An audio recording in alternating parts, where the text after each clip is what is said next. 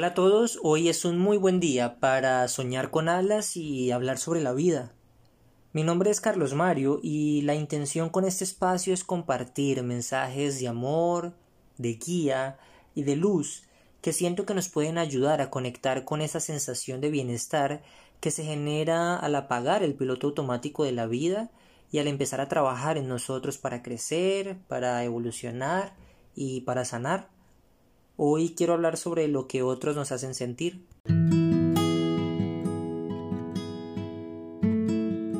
Hoy no me llamó. ¡Ah, ¡Qué rabia! No me dijo nada. ¡Qué aburrimiento! Parece que no le interesa. ¡Qué triste! ¿Te suenan familiares alguna de estas frases? Creería que están casi en el aire que respiramos a diario de lo frecuente que estas frases las hemos convertido en nuestra vida. Incluso creería que todos nos identificamos con ellas en algún momento de nuestra vida, donde hemos lanzado estas frases como dardos a blancos invisibles, dardos que se convierten en boomerang pues estas frases, cargadas de emociones, regresan a nosotros sin respuesta y con una tremenda carga que muchas veces llevamos a cuestas, toma mucho tiempo solucionarlas o incluso personas que nunca las solucionan.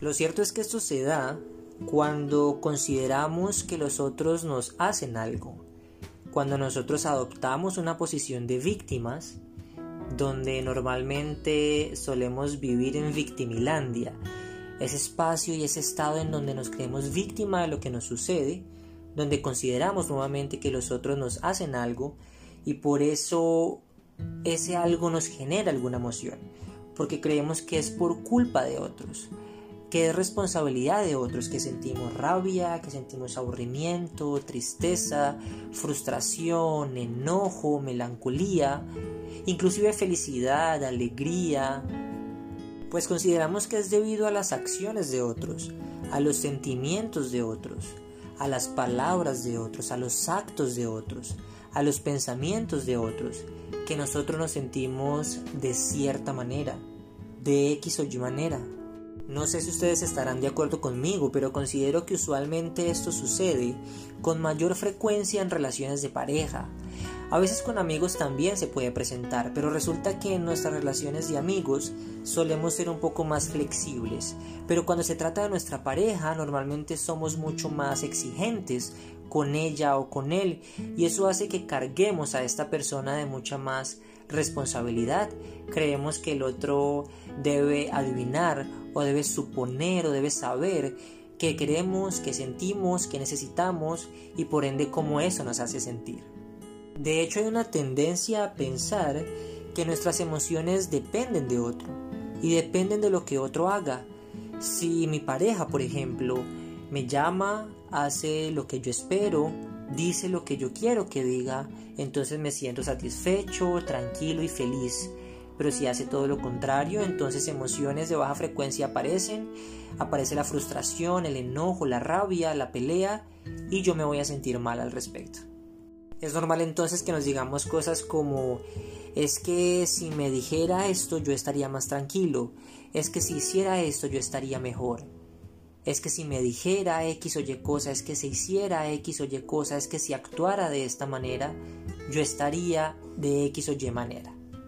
Y la verdad es que no hay nada más alejado de la realidad. Porque no es el otro el dueño de mis emociones, no es el otro el dueño de la forma en la que yo elijo sentirme. Soy yo 100% responsable de ello. Claramente eso es un proceso 100% inconsciente hasta que decidamos volverlo consciente claramente. Es inconsciente porque no sabemos cómo funciona, cómo se da, por qué lo sentimos.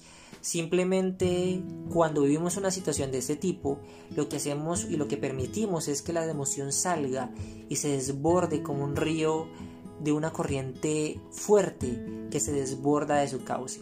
Simplemente nos permitimos sentir sin detenernos un segundo a analizar el porqué y el para qué de lo que estamos sintiendo.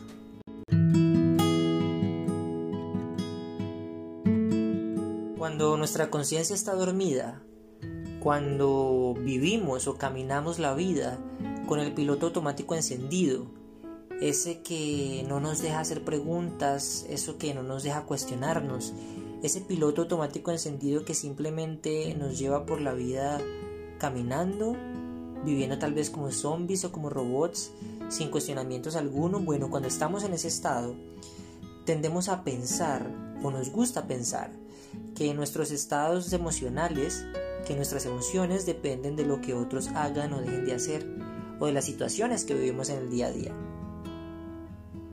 Y creo que nos gusta pensar eso porque es una forma de liberarnos de la responsabilidad de autogestionarnos.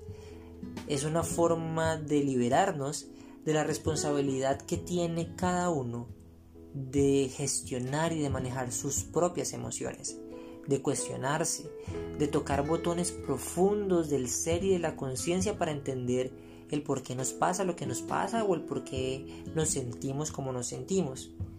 Así que creo que nos gusta pensar eso, nos gusta pensar que otros eh, tienen el poder sobre nuestra emoción justamente para evadir esa responsabilidad de gestionar nuestras emociones y ponerles orden, un orden que nos permita vivir más tranquilo, porque no es un proceso fácil, pero es un proceso que una vez inicia nos trae demasiado, demasiado bienestar.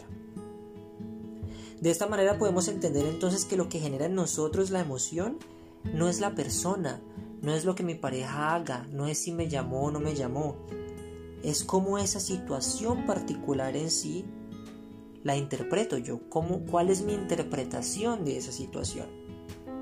Y lo que sucede justo en este momento es que eso saca a flote aspectos muy claves de mi estado mental, de mi estado espiritual, de mi estado de conciencia que yo debo de ajustar si tengo una intención de sanar, si tengo una intención de estar más tranquilo conmigo mismo, si tengo una intención de estar mejor.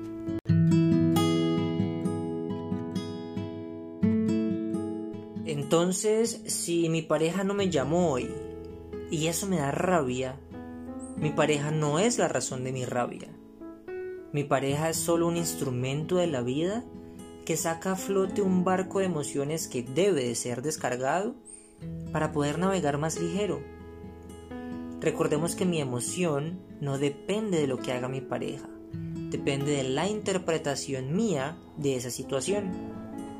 Así que si el hecho de que no me llamara yo lo interpreto como que me siento olvidado, pues hay una situación de trasfondo.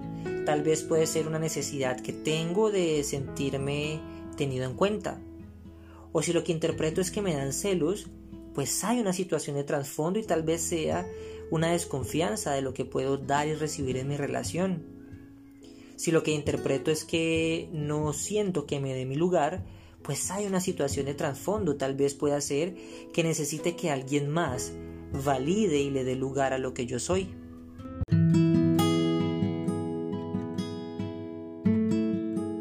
Bueno, si algo que me gustaría que quedara como semilla lista para sembrar es el entender nuestras emociones como guía que nos permita cuestionar lo que sentimos para comprendernos mejor, para sentirnos mejor, para autoconocernos, descubrirnos y tener la certeza de que lo que otros nos hacen sentir es solo aquello que nosotros mismos nos permitimos sentir. Recuerda compartir tu amor en cada acción y palabra. Chao.